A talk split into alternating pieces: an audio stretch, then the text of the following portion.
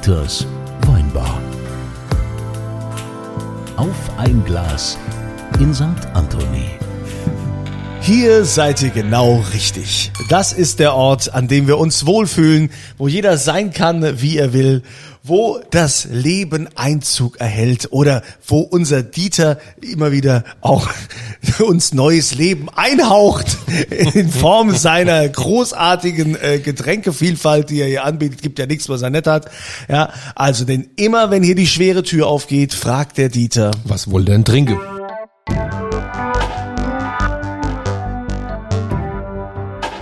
Und diese Frage geht heute an Dekan Dominik Geiger. Herzlich willkommen. Vielen Dank. Was darf sein? Gu- Gute? Gute. Ich würde einen Rotwein nehmen. Ja, also Ein Rotwein. ja, ein Rotwein. Also ich muss jetzt sagen, Kunstlein, du hast ja schon allerhand Leute angeschleppt, aber jetzt haben wir hier der erste Pfarrer.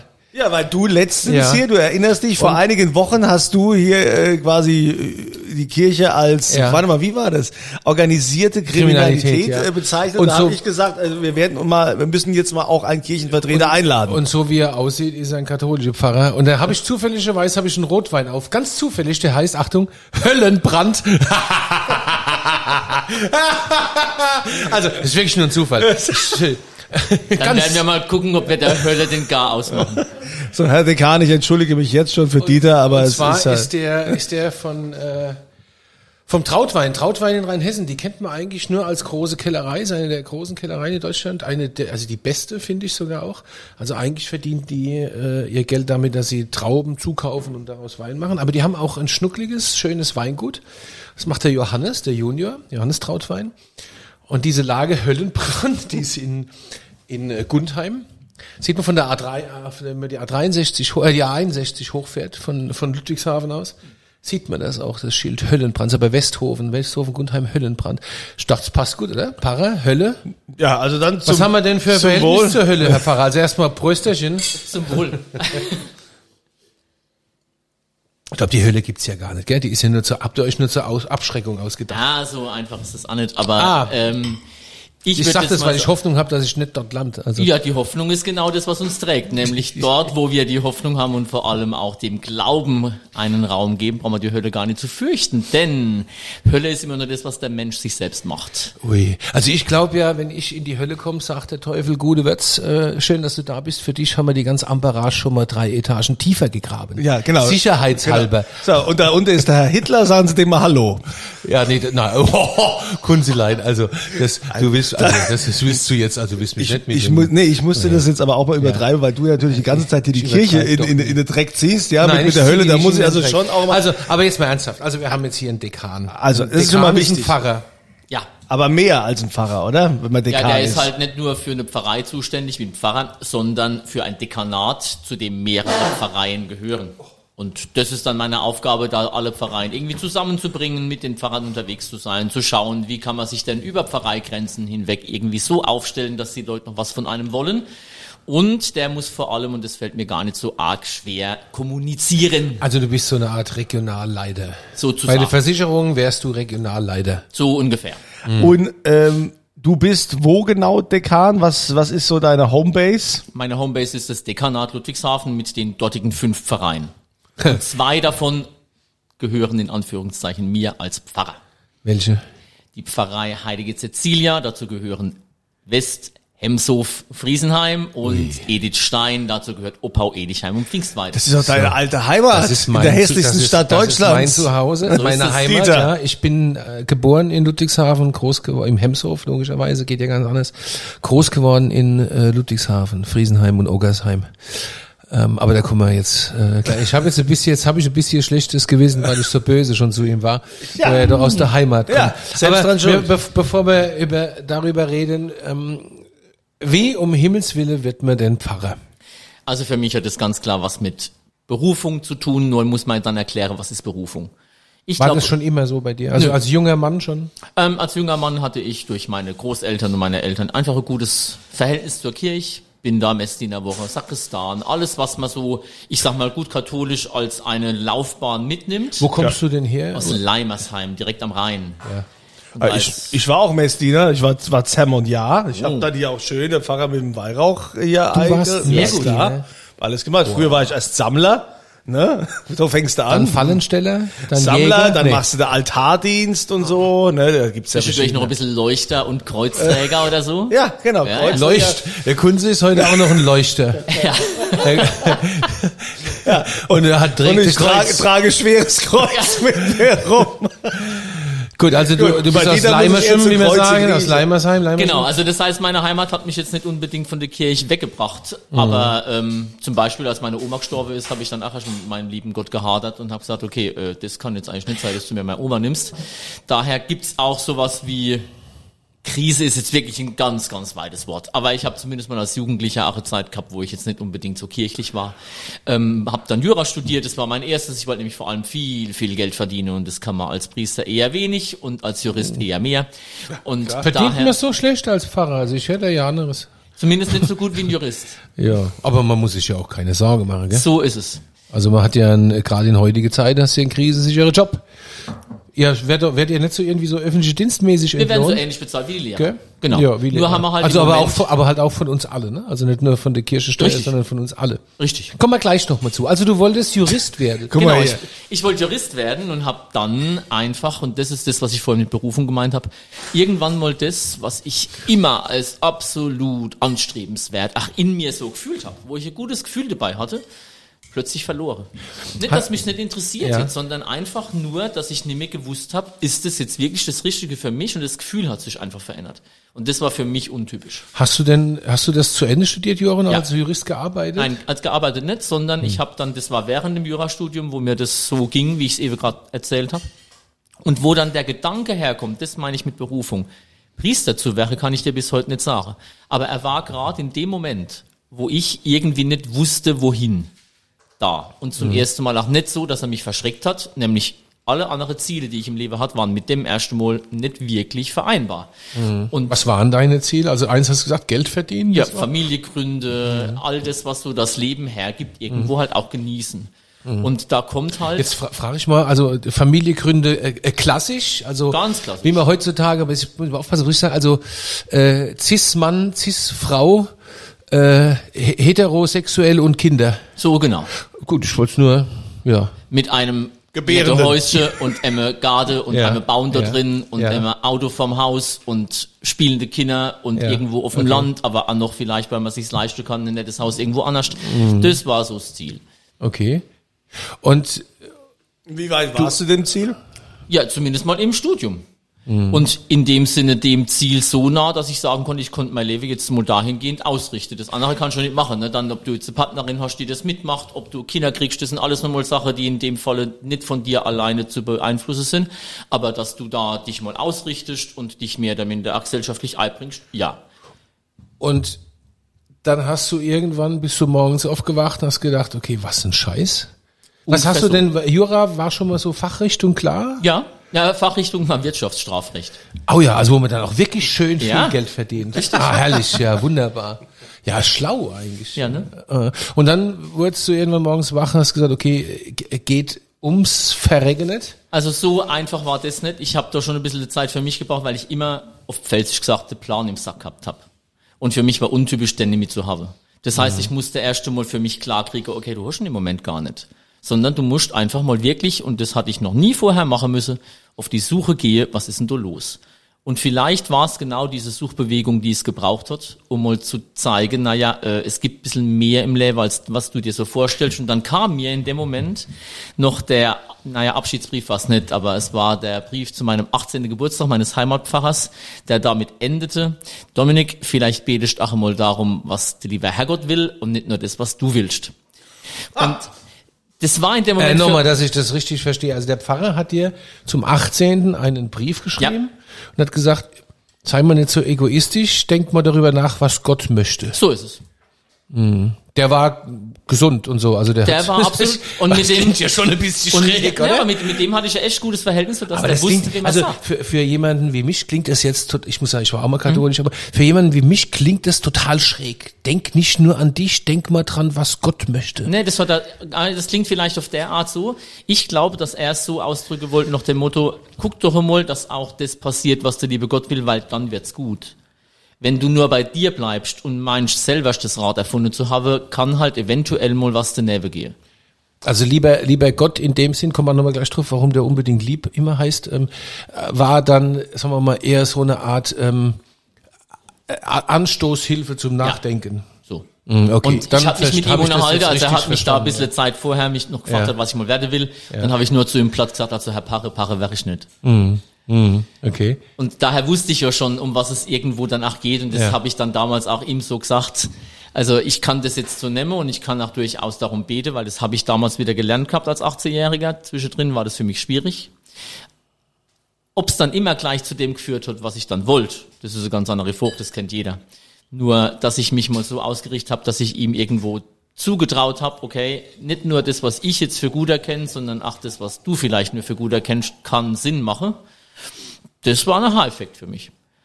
Und ob das dann tatsächlich in dem Moment, viertes Semester Jura, Mitte drin, eigentlich kurz vorm Schreien frei sei und lerne fürs Examen, ähm, dann die richtig, der richtige Moment war, das weiß ich nicht. Aber es hat mir, Gott sei es gedankt, muss ich im Moment sagen, zum Nachdenken verholfen. Und zwar so, dass mich der Gedanke tatsächlich in dem Moment Priester zu werden, zum einen getroffen, aber zum anderen nicht verschreckt hat. Also es kam mit dem, mit dem Zweifel kam auch gleich an, an der eigentlichen Ausbildung, also das Jurastudium, Ja. kam auch gleich der Gedanke, Alternative ist dann Theologie. Nee, immer nicht so schnell. Ah, okay. Das hat schon noch eine gewisse Zeit gebraucht. Ich kann das nicht genau sagen, ob das jetzt Woche oder Monate waren. Ich weiß, dass ich irgendwann mal mich einfach erwischt habe, dass ich diesen Gedanke, Priester zu werden, gut finde, mich gut fühle dabei, Mhm. reflektiert habe. Weil das muss der ja auch erstmal auffallen. Und dann hast du das Jurastudium Studium an den Nagel gehängt? Nein, ich habe es fertig gemacht, aber halt Ah, jetzt so, nicht ja. mit Arbeit und Referendariat, sondern einfach Studium fertig gemacht Ja. und bin dann vom Studium A ins Studium B, heißt von Mannheim nach Mainz, vom, Theolog vom Jurastudium ins Theologiestudium. Ui. Ja, Wie alt warst du da? 26. 26. Und jetzt bist du Nee, gar nicht, wollen Verzeihung, 24. 24. Und jetzt bist Jetzt du bin ich 41. so quasi Jungpfarrer, Ja. so zu sehen. Bin zwar nicht so weit äh, spät berufen, weil ich ja nicht gleich angefangen habe. Also ich bin dann erst mit 30 geweiht worden, also vor elf Jahren. Aber in der Theorie, in der Theorie noch jung. Und dann bist du nach Mainz, also in, in, in, in eine wunderschöne Stadt mit einem wunderschönen Dom, dem schönste Dom der Welt, das muss man mal so sagen. Nee, also, Speyer. Ja. Na, nee, den, Spe den Speyer, den finde ich, den finde ich so dunkel und so gruselig. Muss mal kurz Ehrlich? fragen, als du dann Theologie Ja. studiert hast, wusstest du aber, du wirst jetzt Pfarrer werden. Ja. Also ich wusste, Also dass ich, Religionslehrer oder so war ne, Nee. keine Option. Also das war dann tatsächlich so, ich bin ins Priesterseminar auch gleich. Ich habe jetzt also nicht gesagt, was manche machen, ich gehe jetzt erstmal Theologie studiere, probiere mich aus, gucke mal, in was für Richtung es geht, sondern ich bin ganz bewusst ins Priesterseminar gegangen mit dem Ziel, Priester zu werden. Ja, aber auch katholischer Priester. Katholischer ne? Priester.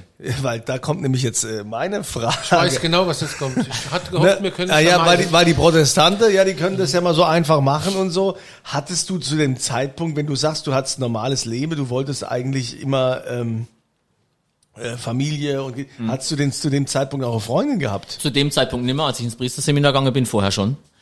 Und Vorher schon. ja klar. Ja. Ah ja, Kunzilein.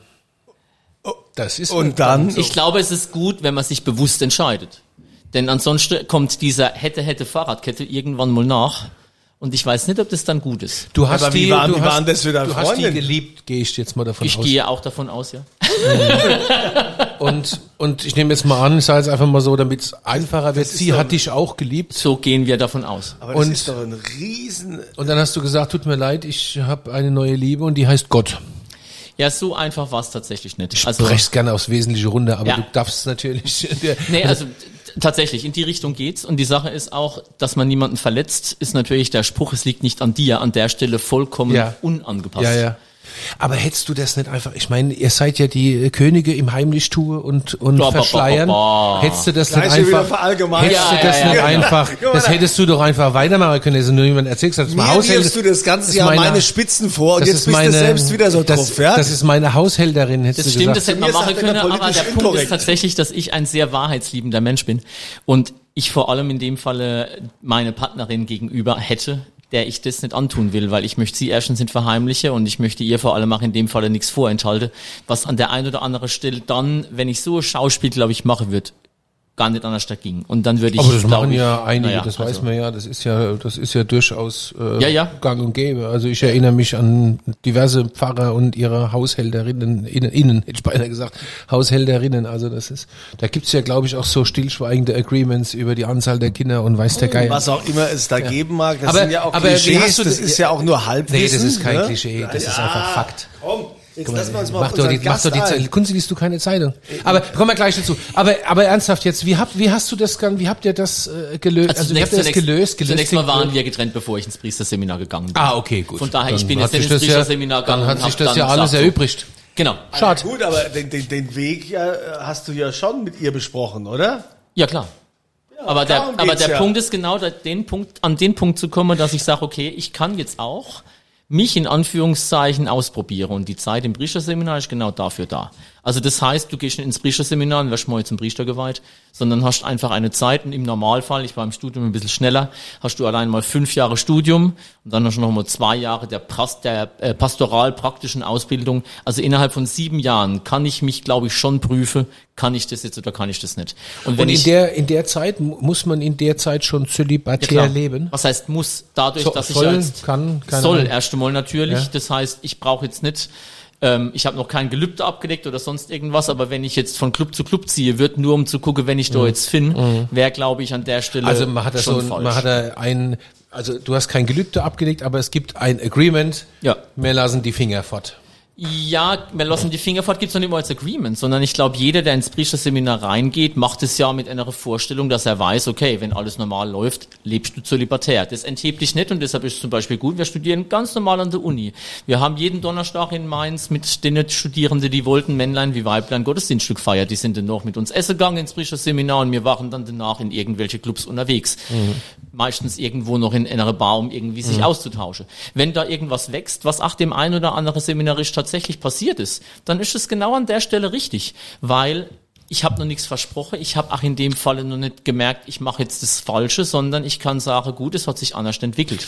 Im Mainzer Bistum gab es mal einen Pfarrer, der hat, glaube ich, auch ein Buch geschrieben, wenn ich mich recht erinnere, und ist durch diverse äh, Talkshows getingelt. Der ähm, war äh, homosexuell und hat äh, mit seinem Cousin zusammengelebt, äh, offiziell, der natürlich nicht sein Cousin war.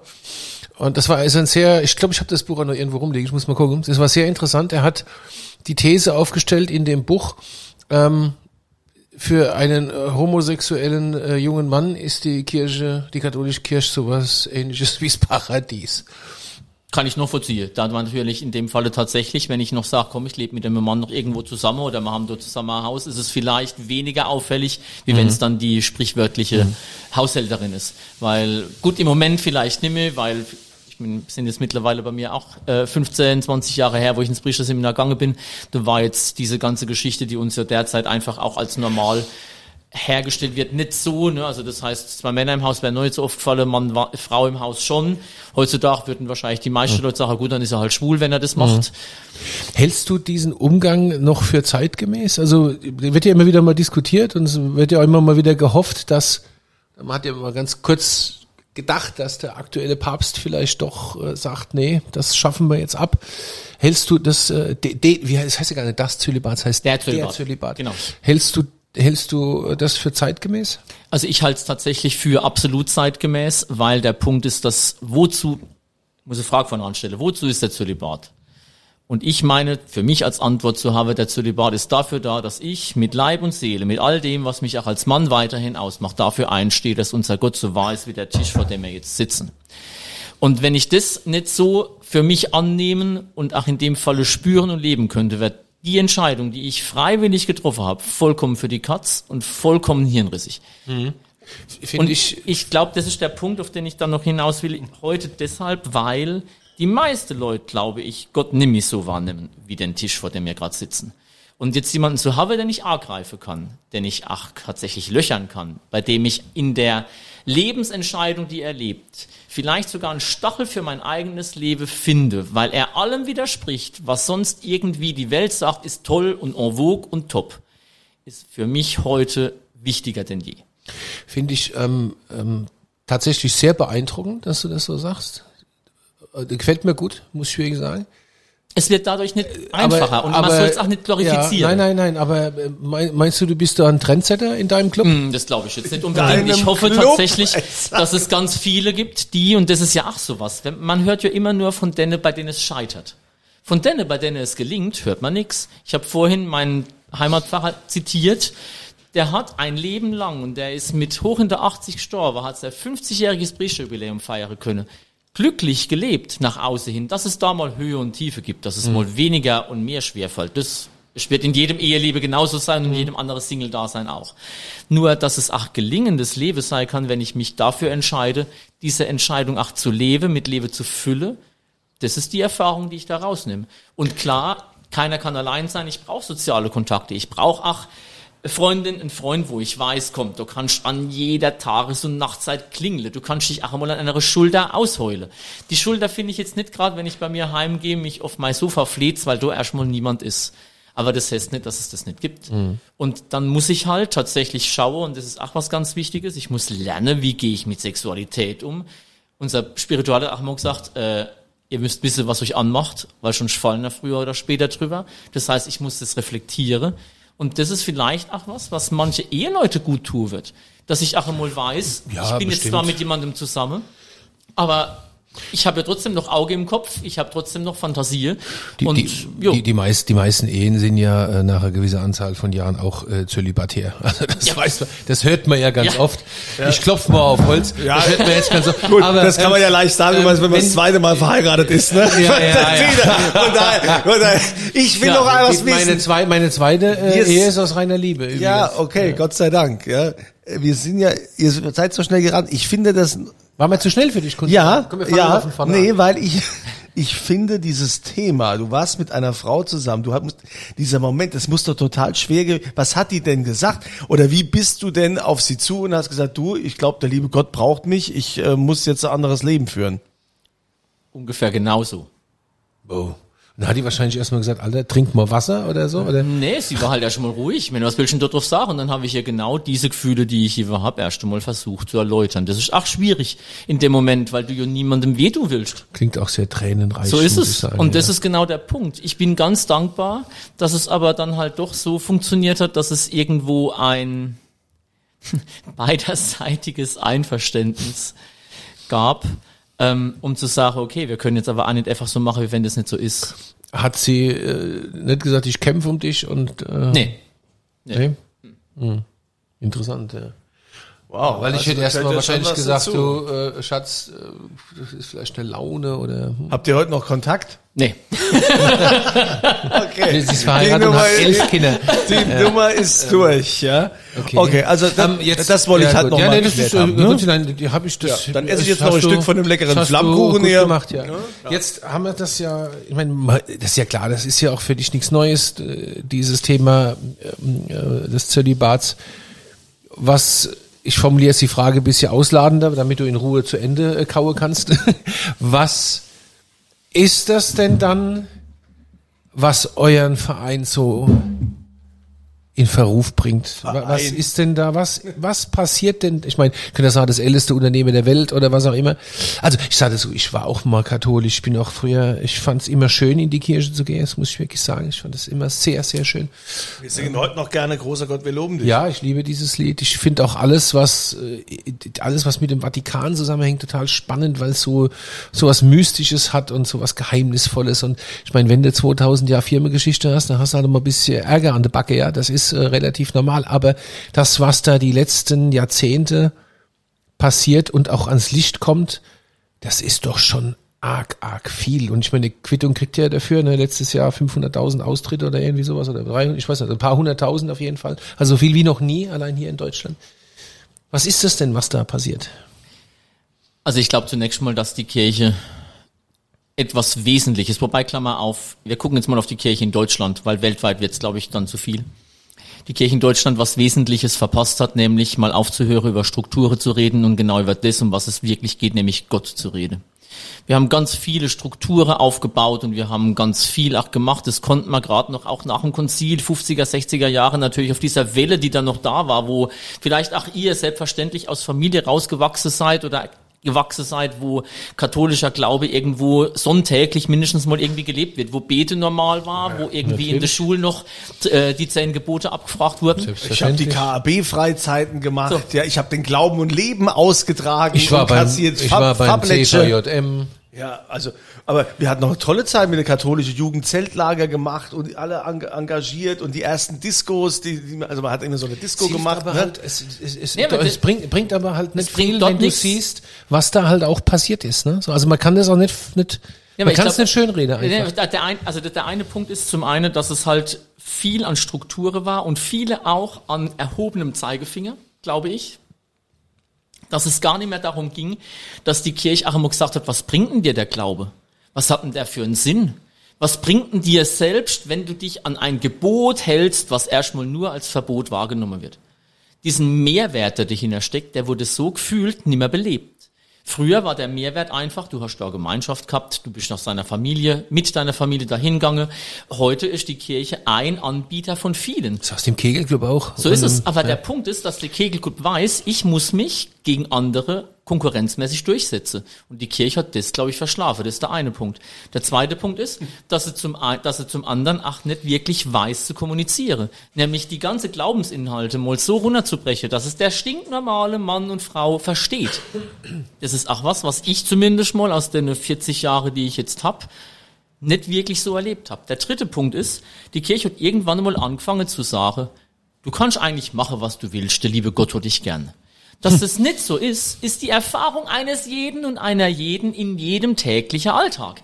Dass ich nämlich für alles, was ich tue, irgendwo Konsequenzen erwarten muss und vielleicht sogar mich rechtfertigen muss, weiß ich ach. Das heißt, ich muss jetzt als Kirche nicht hergehen und muss mit der Hölle anfangen.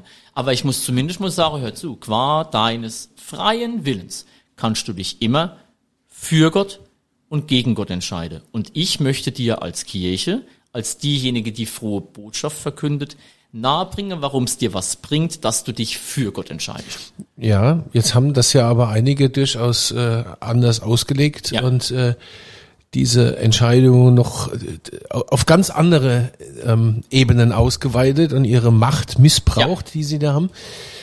Ähm, jetzt bist du Teil von dieser Kirche. Ja. Ähm, du wirst von denen bezahlt, also ja, eigentlich ja nicht, aber ja. ähm, wie, wie erträgt man das denn? Also ich meine jetzt, ne, bei, bei, eurem, bei eurem Obermufti in Köln haben sie mal gerade die Boot auf links gedreht, äh, da rückt die Staatsanwaltschaft an und der SEK und wie, wie eben bei der organisierten Kriminalität. Wie, wie, wie erträgt man das denn? Ich meine, wie ist denn das für dich? Du erscheinst mir wie ein sehr wahrhaftiger und klarer, ernsthafter Mensch. Wie gehst du mit damit um? Also erstmal gehe ich damit um, dass ich, es gibt ein schönes Buch von Karl Rahner, das heißt Die Kirche der Sünder. Und jeder von uns als Mensch ist und bleibt Sünder. Das ist gut so, weil Ja. deshalb brauchen wir unseren Herrn Jesus Christus, der uns von der Sünde erlöst, um jetzt mal ein bisschen theologisch zu werden. Und der Punkt an der Stelle ist, dass ich erst einmal von zwei Dingen unterscheide, nämlich die Kirche und der einzelne Mensch darin, Sünder, Kardinal, Priester, Wie, das? Gläubiger oder wie sonst kann man was. das trennen? Verstehe ich nicht. Indem ich Die Kirche ist doch, äh, also diese Menschen sind doch die Kirche. Gut, Ja, sind- nur ja deswegen, weil ich jetzt mit Emma Ärzte schlechte Erfahrung gemacht habe, habe ich doch nicht mit alle Ärzte schlechte Erfahrung. Ja, aber diese diese Ärzte machen keine äh, Gebote, keine Gesetze Nee, das und stimmt. äh, die kannst das kannst der Vergleich hinkt, muss ja, ich dir doch, leider ja sagen. äh, äh, wenn ich jetzt einen Menschen, der zu einer Gruppe dazugehört, wegen aller anderen Ja. Dinge sozusagen dann aber subsumiert, wird's halt schwierig. Aber es sind ja viele. Es ist ja nur so, äh, ja, das stimmt Es sind schon. ja doch schon ganz schön viele und sind- nicht nur in Deutschland, in Brasilien, in Amerika, Ja, ja. in England, in Asien, Wollen wir überall. erstmal in Deutschland Ja, bleiben? aber, aber, Ist der, aber, egal. aber der, der Punkt ist tatsächlich, dass es definitiv, wenn es, ich sage jetzt mal, 1000 sind, sind es 1001 zu viel. Das ist schon mal der Punkt. Auch diese ganzen Missbrauchsgeschichten sind definitiv unerträglich und sollen von Grund auf aufgearbeitet wäre, dürfen nicht verschwiegen werden, müssen tatsächlich auch so präsent sein, dass man mal weiß, okay, wie kriege ich es irgendwo hin, dass das bei uns nicht passiert. Aber genau da ist ein Punkt. Das, was jetzt in dem Falle diese Priester, die sich definitiv vergangen haben, und zwar, das würde ich auch viel höher werden als jeden anderen Missbrauchstäter, sind und bleiben aber Menschen. Und wenn ich jetzt mal alle Menschen nehme und dann sage, okay, prozentual sind unter allen Menschen so und so viele pädophil, mhm. und dann kommt prozentual genau das logischerweise auch in Kirche vor, wo dieselben Menschen sind. Dass die sich anders da verhalten müssen, keine Frage. Also das ist das ist erstes äh, Seminar Statistik. Ähm, ja. das kannst du dir hinrechnen, so dass es dir passt. Nein, nein, ich will es ändert aber der entscheidende Punkt ist, wenn wir es auf die Bevölkerung übertragen, ja. jeder das macht und es kommt raus, geht in den Knast. Ja. So.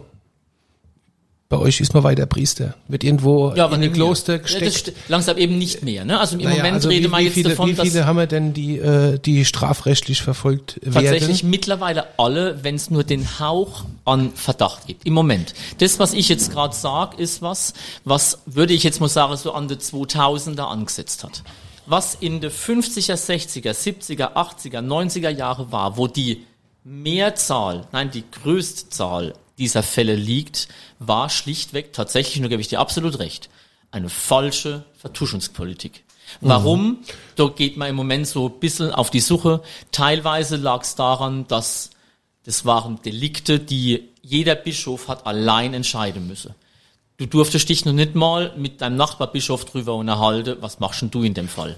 Und das dann ist ein bisschen wie in, in Berlin, ja? äh, wenn der Iman äh, die Scharia macht und die sagen, wir bleiben auch unter uns. Ja? Ne? Also ich lass mich, ich entziehe mich dem äh, Recht in Berlin der äh, Kollege, so macht es die. Aber, ne? Aber gut. Also der Punkt ist tatsächlich, dass will, wir im Moment dran sind, ja. und was heißt in dem Moment, sondern schon Anfang der 2000er gab's die ganz normale Prozessvorlage, dass jeder Fall zuallererst an die Staatsanwaltschaft geht. Ganz normal. Dann guckt die Staatsanwaltschaft drüber und sagt, ist was für uns, ist nichts für uns. Wenn die Staatsanwaltschaft sagt, ist nichts für uns, ist die Kirche noch nicht fertig. Dann kommt nämlich das Disziplinarverfahren. Dann mhm. muss in dem Falle der Bischof entscheiden, gehe ich dem Ach noch einmal auf anderer Linie nach. Und von daher würde ich jetzt mal sagen, auch seit den letzten über 20 Jahren dann schon, gab es auch diese, soweit ich Einblick habe, bin nicht an oberster Stelle, aber soweit ich Einblick habe, ach, nehme ich einfach die Versetzungen, weil man auch wusste, dass das, was jetzt diesen Pfarrer, diesen, wenn auch immer du ausmacht, nicht was ist, was einfach weg ist, wenn ich den versetz. Das hat man ja gemeint. Das hat man an ganz viele Stelle gemeint. Das hat man auch bei Lehrer gemeint, das hat man auch bei anderen gemeint, die mit Kindern unterwegs waren. Ähm, das ist rum, Gott sei es gedankt. Und der Punkt ist, wir müssen das jetzt noch so aufarbeiten, dass es tatsächlich auch so viel Prävention gibt, dass es einfach keine neuen Fälle mehr gibt. Ich meine, das sieht man ja auch im Moment, dass es bei den ganzen Gutachten, die rauskommen, sind die Fälle der Aktualität, auch von noch lebenden Tätern, ja, Verzeihung, ich will es nicht schön reden, aber verschwindend gering. Das heißt, da kann ich ja auch feststellen, es tut sich da was. Es geht weiter mit, wenn ich jetzt dran denke, als ich ins Priesterseminar, wie ich vorhin erzählt habe, komme bin, gab es selbstverständlich psychologische Kurse, gab es noch einmal ach, ein anderes Spreche über Zölibat. Ich habe sexuelle Revolution nicht mitgemacht, sondern ich war schon Kind davon.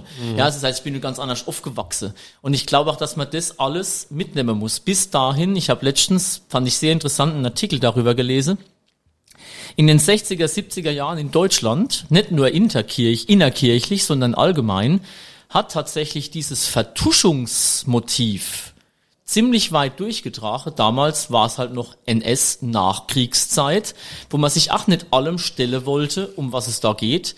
Und damit war das, was dann in kirchlicher Seite wieder passiert ist, vielleicht sogar noch en vogue, weil es halt der Staat, was weiß immer, irgendwelche anderen Institutionen nachgemacht haben. Das ist, wird deswegen nicht richtiger. Aber ich muss, und das ist so mein Punkt heute, ich kann nicht die Messlatte von heute auf Dinge von vor 30, 40, 50, 60, 70 Jahren anwende. Ich muss sagen, heute ist es falsch. Ich muss gucken, dass ich in die Zukunft alles dafür tue, dass nichts passiert. Aber juristisch gesehen, es gibt ein Rückwirkungsverbot. Die Gesetze, die heute gelten, kann ich nicht anwenden für später. Man hätte immer erkennen müssen, es ist Unrecht, absolut. Aber ich muss auch dazu stehen können, da ich sage, ja, es sind Sünder einzeln und nicht die Kirche, weil Du hast mich vorhin gefragt, wie das gerade mit der Kirche ist. Die liebe ich von Herzen. Der verschreibe ich mich in allem, was ich tue. Die versuche ich auch zu schützen. Aufs Messer komm raus. Und diejenigen, die sich dagegen verfehlen und sie angehen, denen versuche ich, soweit es geht, das Handwerk zu legen. Also ich glaube ja auch, dass dieses äh, unschöne und wirklich schlimme Thema ähm, viele, die sowieso mit der Kirche schon immer gehadert haben und äh, die schon immer gesagt, ah, die Kirche, was willst du denn damit? Ist ja für viele auch so ein gefundenes Fressen, um immer wieder jetzt darauf zu gehen, ja, hier sind sie wieder, die sich an die Kinder vergehen und so. Äh, man kann das ja auch nicht über, über einen Das hat Kamm doch nichts mit scheren. zu tun. Ja, nein, sagen, nein. Hör doch auf, so was zu verniedlichen, das ist doch ich absurd. verniedliche es doch nicht, aber wir können doch nicht äh, ständig, wir haben jetzt hier einen recht jungen Priester, Ja, ja, einen, einen das ist Dekan trotzdem- mal hier zu, der damit, keine- der damit in dem Sinne doch nichts zu tun Ja, hat. es es, ist keine- genauso zu uns, doch. zu dir sagen sie auch noch Nazi und zu mir auch, wir haben damit nichts zu tun. Es gibt aber, also, grundsätzlich auch der Vergleich hinkt. Und es macht keinen Sinn, das irgendwie schönrede zu wollen. Das ist nicht korrekt. Aber wa ja, korrekt. was, was sollen wir denn jetzt heute hier in der Weinbar tun? Sollen wir jetzt, das, sollen wir jetzt Wir lernen gerade. länger ich darüber sprechen? sehr aufmer ja, ich höre ihm sehr aufmerksam zu und finde es total interessant, was er sagt, weil das end endlich mal einer ist, der mal Klartext spricht. So, und mal, ich jetzt mal ein Bild davon bekomme, wie jemand, der in diesem Verein drin ist, damit umgeht. Also das müssen wir, deswegen müssen wir das jetzt auch nicht verniedlichen, nur weil du das irgendwie so ein bisschen komisch Ich, findest. ich, ich wollte gerade sagen, ich würde sagen, verniedlichen. Ich würde es wollte- auch gerade der Wahrhaftigkeit halber, und das ist nämlich der Punkt, wenn ich zum Beispiel, das war ganz am Anfang, als bei uns in Deutschland die Sache so losgegangen ist, gesagt habe, Moment mal, ich möchte mich jetzt der Sache in die Kirche stellen, möchte sie aber nicht, weil es eben nicht nur ein Phänomen von Kirche ist, das da aussprach. Im Moment, muss ich dir offen gestehen, würde ich gerne mal dem Staat, Sportvereine, wem auch immer sagen, auch meinen evangelischen Geschwistern, die es noch nicht tun, nehmt euch mal an unser Beispiel. Denn wir versuchen, die Dinge, die da sind, jetzt systematisch, wirklich systematisch anzugehen, aufzuarbeiten und zwar so, dass es für die Zukunft nicht ist. Wenn Ja, ich heute gar erlebe, dass ich ein Strafgesetzbuch aufschlage und ein Betrüger immer noch schärfer bestraft wird als ein Missbrauchstäter, Mhm. dann ist es eine Aussage, die ich so stehen lassen muss, wo ich nichts verniedlich, wo ich aber sage, Leute, wir versuchen jetzt natürlich gezwungenermaßen, aber Gott sei es gedankt, muss man an der Stelle sagen, gezwungen, diese Hausaufgabe abzuarbeiten und zu sagen, so, wir verniedlichen eben nicht mehr. Deshalb wäre zum Beispiel für mich auch ganz wichtig, dass wir heute mal fast, das ist jetzt zwar Plädoyer, was ich nicht sagen dürfte, ähm, dazu kommen würden und sagen, okay, und Kirche wird mal nicht mehr von staatlichen Dingen bezahlt. Dass wir endlich mal von dem Bombe. Ding frei sind, um gut. zu sagen, ja, wir stehen für was ein, was nicht jedem gefallen muss. Ja. Klar ist es dann, dann wird halt Taufgeld kosten und unser Kindergärte kosten Geld. Ich habe jetzt zum Beispiel einen neuen Kindergärte, wo in Ludwigshafen tatsächlich immer ein Kindergartenplatz gebraucht wird. Ich bin, mich würde echt mal interessieren, wie viele bei uns Eltern oder Elternteile nur aus der Kirche ausgetreten sind, bei denen ich dann sagen müsste, Leute, Ludwigshafen hat zwar schon 500 Kinderplätze, 500 Kindergartenplätze zu wenig, aber bei uns können wir auch nicht bleiben, weil bei uns kommen nur die vom Verein rein. Ähm, also, Wäre irgendwie logisch, ne? so ist finde es. Gut. Aber der Punkt ist tatsächlich an der Stelle, sich mal dessen zu entledigen, was immer einen Vorwurf wert ist. Weil man ja gesagt kriegt, hör mal zu, du wirst von uns bezahlt. Und dann magst du noch nicht einmal das, was wir wollen. Absolut richtig. Muss sich jeder Politiker anhören. Nur, und das, da bin ich jetzt im Moment dran, ich habe übernächste Woche ähm, mal ein Interview darüber, was eigentlich so mit den ganzen Kirchensteuern bezahlt wird. Zum Beispiel auch bei jeder Refinanzierung, Kindergarten, jede soziale Einrichtung und natürlich auch ich, der in dem Falle sich um das Ganze kümmert. Also das heißt, der Overhead, wie man so schön sagt, der da drüber ist, ist aber auch schon mitbezahlt. Und ähm, ist eben, dass die Kirche offen sind, dass die vielleicht acht beleuchtet sind, dass sie im Winter beheizt sind und ich eine Kerzel aufstellen kann, was, ob ich jetzt in der Kirche bin oder nicht, mir ein gutes Also, Gefühl hinterlässt. Ich, ich glaube auch tatsächlich, dass die einzige Chance, die, äh, bleiben wir bei der katholischen Kirche jetzt, weil du ja von denen bist, die die katholische Kirche hat, um zu überleben, ist diese Art des Aufarbeitens jetzt. Ansonsten seid ihr erledigt. Ja? Weil früher oder später ist keiner mehr Mitglied in dem Laden und dann könnt ihr einfach abschließen. Und dann wird's ja ganz komplex. Also wenn man, ja, die Leute stimmen mit den Füßen ab, das sieht man ja, wie gesagt, ich glaube letztes Jahr, ne, 500.000 oder so Ja. hat man ja schon weniger. Das ist ja, man nennt das ja Austrittswelle. Wobei ich glaube, das ist das ein, der eine Punkt. Und der andere Punkt wäre jetzt, wenn ich dir jetzt die Frage stelle, für was steht die katholische Kirche? Was würdest du antworten? Kann ich dir keine- Kindesmissbrauch ich wird er wahrscheinlich keine, sagen. Nee, wird er nicht, weil äh, Gunzilein ich äh, durchaus äh, ein bisschen differenzierter bin. Weil kann ich dir Punkt nicht, ist- kann ich dir nicht beantworten. Genau, ich und weiß das ist nicht, der für Punkt, was die ich- wir katholische müssen- Kirche steht, Kreuzzüge und Hexenjagd. sagt der Matthias. Das haben wir schon lange nicht mehr gemacht. Stimmt, ja. Nein, Aber ich weiß es nicht, für was die katholische. Also momentan steht die katholische Kirche für mich eher für ungutes Gefühl. Ja. Das kann ich dir sagen. Und genau das ist der Aber- Punkt, da müssen wir nämlich ran. Auf der einen Seite die Aufarbeitung und auf der anderen Seite eine absolut positive Profilierung, dass die Leute überhaupt mal wieder wissen, für was entscheide ich mich denn da überhaupt? Oder warum bleibe ich denn drin oder warum gehe ich denn raus? Und dann wäre auch, wenn zum Beispiel mal die Kirchensteuerfrage weg wäre, diese Frage der Steuer mal weg und dann wäre ein Austritt viel ehrlicher, weil dann wäre klar, der, der austritt, hat vielleicht wirklich im Glaube nichts mehr im Hut. Der, der da austritt, hat vielleicht wirklich gerade eine Sinnkrise und sieht sie gerade in den Kirchen nicht irgendwie als erfüllbar. gibt ja Länder, da wenn du da austrittst und die Steuern nicht mehr bezahlen willst, musst du die gleiche Steuer für was anderes Ja, was ich bezahlen. gut Italien, finde. finde ich hervorragend. Als, ja, als äh, Solidarität für Projekt. Darf ich jetzt eigentlich auch mal was sagen, Dieter?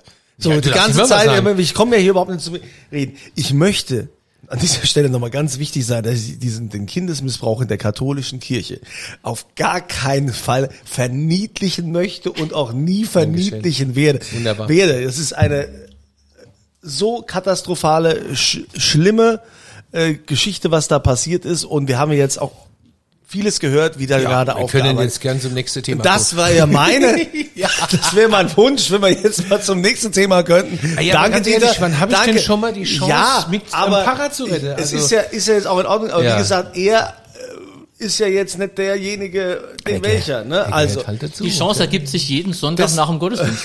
deshalb, deshalb wäre jetzt mal meine, Der war gut, ja. Ja, ne? Ja, da kann ich jetzt nichts dagegen sagen. Deshalb wäre doch jetzt mal meine Frage. Ne? Ich- Also Dominik, du wirkst ja schon als ein sehr äh, moderner, aufgeklärter Pfarrer, der sich äh, da auch engagiert. Ähm, was sind denn eigentlich so deine Aufgaben? Ne? Das ist ja also auch vieles, was man ja gar nicht so weiß, wo man sagt, ah, der hält halt ein bisschen die Messe. Und äh, ansonsten ist er mit seiner Haushälterin beschäftigt. Wird jetzt das Klischee. Oh, das- wenn ich das jetzt gesagt hätte, wäre das, das war mir aber klar, du gewesen, hättest weißt es du? wahrscheinlich, deshalb habe ich Nein, einfach das jetzt hätte ich mal- eben nicht Nein, gesagt. also, ne, Spaß, aber Unfassbar. wie, wie sieht denn so dein, dein Alltag aus? Was ist, ist denn eigentlich so die Aufgabe? Also du siehst mir ja an, dass ich gar keine Haushälterin haben kann, so dünn wie ich bin und ich versuche immer selber zu kochen, was nicht gelingt. Aber ähm, was ist mein Alltag? Also natürlich von dem ganz klassischen, was du gerade gesagt hast, Messe halten, taufen, Ehe vorbereiten und trauen, beerdigen, hin zu eben dem, was so das kirchliche Sein hergibt, zu ganz, ganz viel, was man landläufig vielleicht als Verwaltung bezeichnen wird. Hinterm Dekanat und hinter dem Verein steckt mittlerweile ein relativ großer Apparat, der, ich habe ausschnittsweise eben schon gesagt, Kindergärten zum Beispiel. In beiden Vereinen, die ich jetzt verwalte, zusammen sind neun Kindergärten. Damit hast du einen Motz drum an allein mal Mitarbeiterführung vor dir. Dann Fragen von vorhin eine E-Mail gekriegt, wird jetzt der Konvektomat nächste Woche ausgetauscht und wenn nein, wie machen wir es mit dem Essen? Hinzu, jetzt sind gerade im Namen des Herrn. Geil. Jetzt, jetzt sind gerade ein paar Erzieherinnen ausgefallen, weil sie krank sind. Wir können die Gruppen nicht öffnen. Wie gehen wir mit den Eltern um, die existenzielle Nöte haben, wenn sie ihr Kind in die Kita bringen können? Zu, um jetzt nochmal in dem Bereich zu bleiben, Fragen mit der Stadt. Wie geht's allgemein mit Kitas weiter, wenn wir uns halt alle, gerade in Ludwigshafen, weder das Geld aus der Rippe schneiden können, um Kitas zu bauen, noch die Erzieherinnen und Erzieher backen können, die wir brauchen, um die Kinder dem Kita-Gesetz nach auch irgendwo richtig und gut und gesittet und sicher zu betreuen. Also das ist so ein wirklich großer Bereich, den man wahrscheinlich nicht wirklich so sieht und auch nicht immer gleich mit Kirche verbindet. Also da muss ich sagen, ich schon. Jetzt setze ich mal zum Lob an, tatsächlich. Achtung, Kunsina, jetzt lobe ich deinen Club mal. Weil der Kunze ist ja. Kunze ist ja, Kunze ist ja hier der, der, der Hardcore-Katholik. Ähm, das, das, was da passiert in Krankenhäusern, in Kindergärten, äh, die ja eigentlich originäre staatliche Aufgaben wären, die ihr da äh, nebenbei noch so, ich meine, jetzt bist du ja kein gelernter Erzieher und äh, Krankenhausverwalter oder äh, äh, Kita-Manager. Das finde ich schon erstaunlich. Da macht sich der Staat dann auch wieder ein bisschen, bisschen leicht, ähm, was auch absolut nicht in Ordnung ist. Ja. Das ist ja das, was ich jetzt mal, wo ich auch darauf hinaus wollte, dass es ja oft so ist und dass die Kirche da leider schlechtes Marketing macht, bis gar Ja. keins, äh, auch mal zu sagen, was ihr eigentlich noch so alles macht, was ihr in der Jugendarbeit und wie ihr äh, präventiv, also ich kann mir vorstellen, dass, dass du auch sehr viel Elend erlebst, was Ja. Gewalt in Familien angeht, was, ähm, äh, ja, äh, was es da für Schicksalsschläge gibt. Da bist du ja mit Sicherheit auch äh, als Ansprechpartner der, der, der Menschen Trost spendet. Ja, dann gehen wir nämlich gerade mal in der Hemshof. Also bei wollte mir vor der grad, Tür ja. ist nun einmal nicht gerade, äh, wie soll ich sagen, das Kampener Viertel, ne? sondern man, man muss es vielleicht mal ganz kurz, es hören uns ja nicht nur Pfälzer zu man, oder äh, Menschen aus der Region, man muss es mal ganz kurz erklären. Der Hemshof ist ein Stadtteil von Deutschlands hässlichster Stadt, Ludwigshafen. Wird immer mal gerne so gewählt. ganz viel schöne Ecke hat. Ja, natürlich. Aber da gibt's ja mittlerweile auch äh, ähm, Guided Tours through the Ja. most ugly city of Germany, die ja nur schöne Sachen zeigt. Also ich bin da, bin da groß geworden. Ich liebe diese Stadt irgendwo, auch wenn ich sie hasse. Ist so. Ähm, und im, der älteste Stadtteil von Ludwigshafen ist der Hemshof. Das ist die Keimzelle dieser dieser äh, Stadt. Der Hemshof ist ein heute, er war früher schon immer ein, ein, ein, tolles Viertel, äh, eine tolle alte äh, Häuserstruktur, war mal das zweitgrößte Sanierungsprojekt nach Berlin-Kreuzberg in Deutschland in der 80er Jahre, ist das meiste Geld hingeflossen. Es gab mal eine Zeit, da war es hip im Hemshof zu wohnen, Mitte Ende der 80er Jahre, da kamen Leute aus Heidelberg, aus Mannheim. Hemshof hat schon immer einen hohen äh, Ausländeranteil gehabt, das war schon immer so, oder wie mir das, früher hieß das Ausländeranteil, heute heißt das anders, ich, Migrations, bla, was weiß ich. Und heute ist der Hemshof einer der schlimmsten äh, Brennpunkte, die es äh, überhaupt gibt, mit echten No-Go-Areas.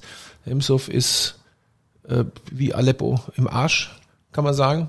Also, es gibt ganz viele Sachen, die aufgeforstet werden. Also ich mache zum Ja. Beispiel ein Beispiel, was ich immer toll finde. Jeden Tag fährt vor meinem Pfarrhaus und der Kirche, aber nicht nur dort, sondern durch die ganze Hemshof, eine Kehrmaschine durch, die tatsächlich alles derart klinisch reinmacht, damit es den Leuten schwerer fällt, als erstes wieder was hinzuschmeißen. Also ich, Und es gibt Ja. so Geschichte, wo ich merke, man versucht es aufzuforschen, aber es ist natürlich immer noch Bayreuther Straße Einweisungsgebiet, was einfach auch ein soziale Brennpunkt mit sich bringt. Das ist ja noch ein bisschen wieder ein bisschen, ist ein bisschen außerhalb die Bayreuther Straße. Gibt es eine tolle äh, Doku übrigens Ja. in der SWR Mediathek über die Bayreuther Straße. Zwei. Aber was zum Beispiel mir auffällt, wir haben vor meiner Kirche einen wunderbaren Platz. Da sitzen ganz viele Menschen, die nicht unbedingt obdachlos sein müssen, aber definitiv erstmal sozial bedürftig.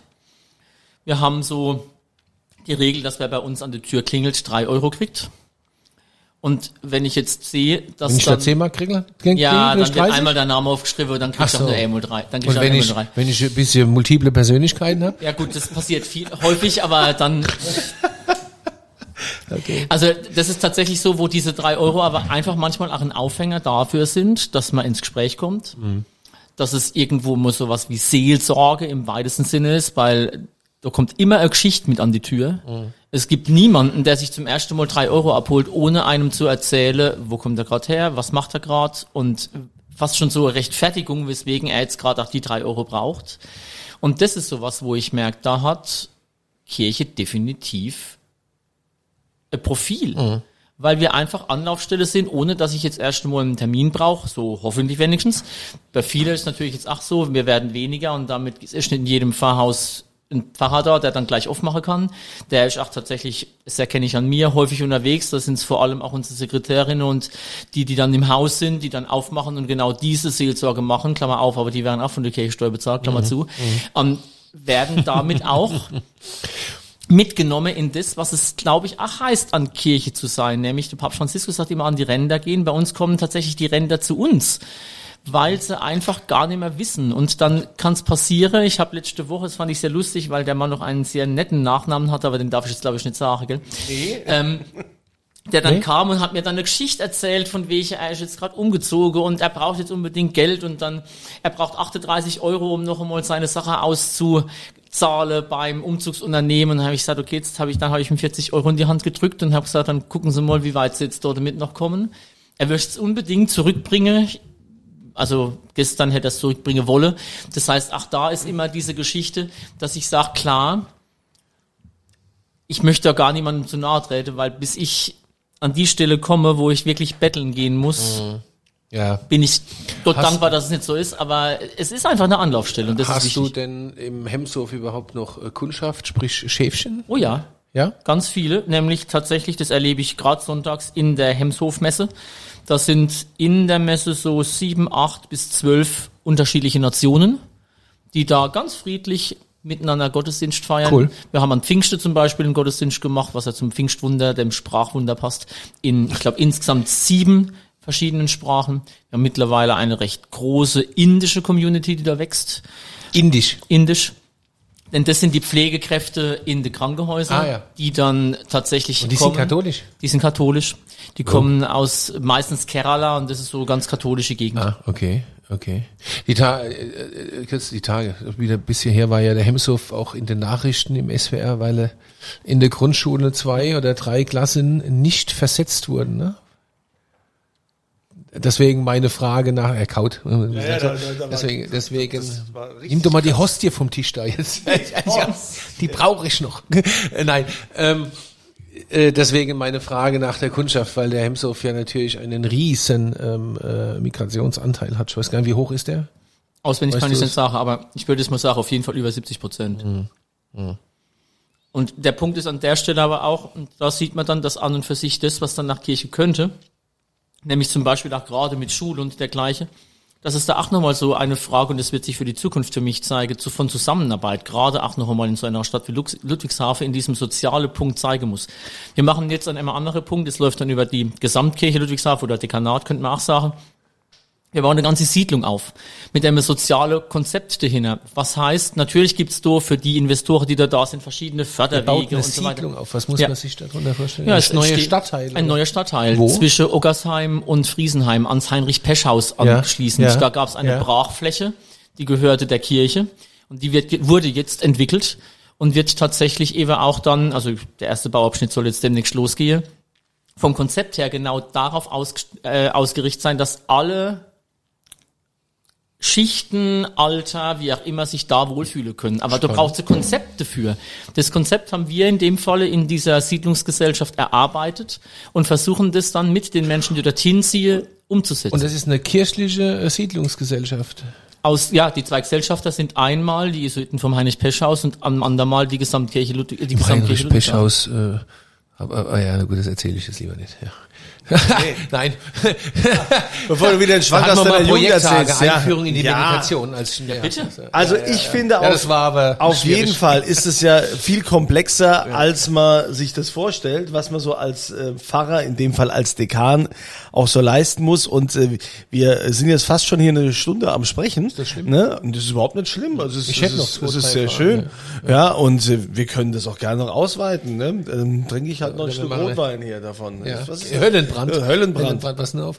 Ähm, Nee, ich, ich warte, bis du was Himmlisches aufmachst. Deidesheimer Herrgottsacker. Genau. Der wäre mir jetzt auch auf Wa- die Lippe gelegt. Jetzt machen wir mal, machen wir mal was ganz Freundliches. Wei- Wein und Bibel ist ja auch so ein Thema. Gell? Es gibt ja irgendwie eine Million äh, äh, Weintextstellen in der Bibel. Ne? Oh, wie viel so genau ja, ich sind, weiß, aber ist viel. Ich definitiv viele, ja. Aber es ist viel, ja. Es gibt auch einen Mitbruder, der da immer biblische Weinproben gemacht hat. Das war mein Vorvorgänger als Dekan in Ludwigshafen. Wenn ihr da, wenn du dir da sonntags einen äh, Hinter die Binde, die Binde ja, kippst, mhm. was ist denn da drin? Oh, das ist eine gute Frage. Ist das, ein, ist das ein Pfälzer Wein hoffentlich? Das ist ein Pfälzer Wein, ja, ja. Das ist ein Pfälzer Wein, aber dadurch, dass ich den nicht selber bestelle, sondern das wird immer so im Umlaufverfahren mehr oder minder gemacht. Ähm, und ich sehe ihn dann auch meist nicht in der Flasche, sondern schon bereits vorbereitet, dass ich mal was einem hohen Ross ich da sitze. Weil Ähm, ich glaube, das ist das, was mich am meisten stört. Ne? Bei den Protestanten, da darf jeder mittrinken und bei den Katholiken, da darf nur eine Para vorne trinken. Das finde ich total unangenehm, eigentlich. Aber was ich da auch noch sagen muss, der, der Witz an der ganzen Geschichte ist ja, wenn du dir mal anguckst, weltweit, was die, die, die größten religiösen Eiferer und Fanatiker sind, sind es in der Regel Thesenanschläge. Also ähm, ähm, äh, Protestanten. ja, halt So die Evangelikalen. bösen, ja, die bösen Sekten, gell? So die, also die ganz böse, so die, die komplett durchgepeitschte, sind irgendwie nie Katholiken. Woran Nein. liegt das? Ihr seid von Haus aus schon so durch oder? Nee, Quatsch. Also, Nö, ich glaube tatsächlich, dass das irgendwo an dem, was da, also es gibt auch wiederum einen Mitbruder, der hat ein äh, Buch geschrieben, das heißt, katholisch sein heißt locker sein. Ich glaube, ich glaub, wir brauchen das andere als aufgesetzt nicht, sondern wir müssen uns dieses Lockersein nicht erst ähm, ertrimmen, sondern Ja. wir haben es einfach. Krass. Ich finde, ich finde, damit äh, könnte ich zum Schluss kommen. Du könntest Mit katholisch Naja, sein heißt du, locker wenn, sein. wenn du zum Schluss kommen kannst. Nein, ich weiß nicht, weil die Kunst ist schon gelangweilt. Nee, ne? Ich bin zu überhaupt nicht gelangweilt. Zu viel das Inhalt. stimmt doch gar nicht. Es ist doch deine Weinbar. Wenn du sagst, wir machen jetzt zu, dann Nein, machen wir ich jetzt könnte noch zu. weiter, aber ähm, Du könntest noch, aber äh, ich bin dran schuld. Ist es ja ja, ist wie immer. Ja, natürlich, ja. Also, dann äh, sage ich also vielen Dank, ähm, lieber Herr Dekan Geiger, lieber Dominik, dass du da warst, dass du äh, dir die Ehre, äh, uns die Ehre erwiesen hast. Die Ehre Ja, und, dank, und, und danke, dass du äh, ob meiner vielen äh, Fragen nicht äh, böse geworden bist. Nein. Ja, und dass du äh, das auch ertragen hast, sein. auch die haben wir. Seitenhiebe. Ähm, wir wünschen dir weiterhin viel Glück bei dem, was du tust, dass äh, du da im, im Erfolg bleibst. Ja, also selten hat man das getroffen, äh, ein Pfarrer, der letztendlich äh, noch so jung ist, so frisch und so auch Und du bist auch, du stehst auch fest in deinem Glauben, ja? Und So würde ich das mal so sagen. Ja, ja, ich, nimmt man doch auch ich wollte so es nur wahr. noch mal kurz ja. gefragt haben. Ja. Ich nehme das auch so ich wahr. bin zufrieden Ja. und kann tatsächlich genau das nochmal sagen, da, wenn man nicht zweifeln muss, was Und, man und macht. doch eine Frage habe ich jetzt doch noch. Ähm, äh, hättest du gerne andere, eine andere Kirchengemeinde? Willst du weg aus dem Henshof? Tatsächlich nicht. Weil, und das ist genau das, was man in Ludwigshafen lernen muss, von außen betrachtet mag es die hässlichste Stadt sein und von innen ist es die schönste. Oh, das hören wir natürlich gern. Hat's dir geschmeckt? Hervorragend. Ja. Und bei Hexenjagd nimmst du mich mit. Alles klar. Also, dann äh, vielen herzlichen Dank. Es gibt natürlich wie immer auch was zu gewinnen. Ne? Dieter gibt einen aus, äh, selbst wenn der Pfarrer da ist, beziehungsweise der Dekan. Ähm, was gibt's? Es gibt zehn handsignierte Hostien, Ja, natürlich. ja. Was gibt's denn? goldene, vergoldete Klingelbeutel Oh, Dieter, komm. und so lustig Tabernakel, wobei ich gar nicht mehr weiß, was es Tabernakel ist. Wein. Na gut. Äh, Es gibt, äh, weil er ja Rotwein trinkt, gibt dreimal eine Flasche äh, 2021 Nierstein Pinot Noir. So, bekommt ihr dann, das Gewinnspiel findet wie immer auf der St. Anthony-Seite statt. Den Link findet ihr hier unterhalb des Podcasts. Es gibt auch immer eine Frage, die zu beantworten ist und die lautet, was hat Dominik Geiger vor seinem Theologiestudium studiert? Diese Frage A, B oder C ankreuzen und dann gewinnen. Wir wünschen euch alles Gute, geht immer schön in die Sonntagsmesse ne? und äh, denkt dran, was Kirche auch tatsächlich Oder noch so alles nebenbei macht. gut. Ja? Frühschoppen ist auch ja, gut. Frühschoppen ist auch gut, wenn der Dieter das sagt. Dann kommt er Man hier kann es in die wahrscheinlich, der Pfarrer sagt, man kann es verbinden, man kann erst, erst in die Messe und dann zum Frühstück. Wir freuen uns, wenn ihr das nächste Mal auch wieder mit dabei seid. wenn wir hier die Roller rückwärts fahren. Nein, wenn hier die schwere Tür aufgeht und der Dieter fragt. Was wollt ihr denn trinken?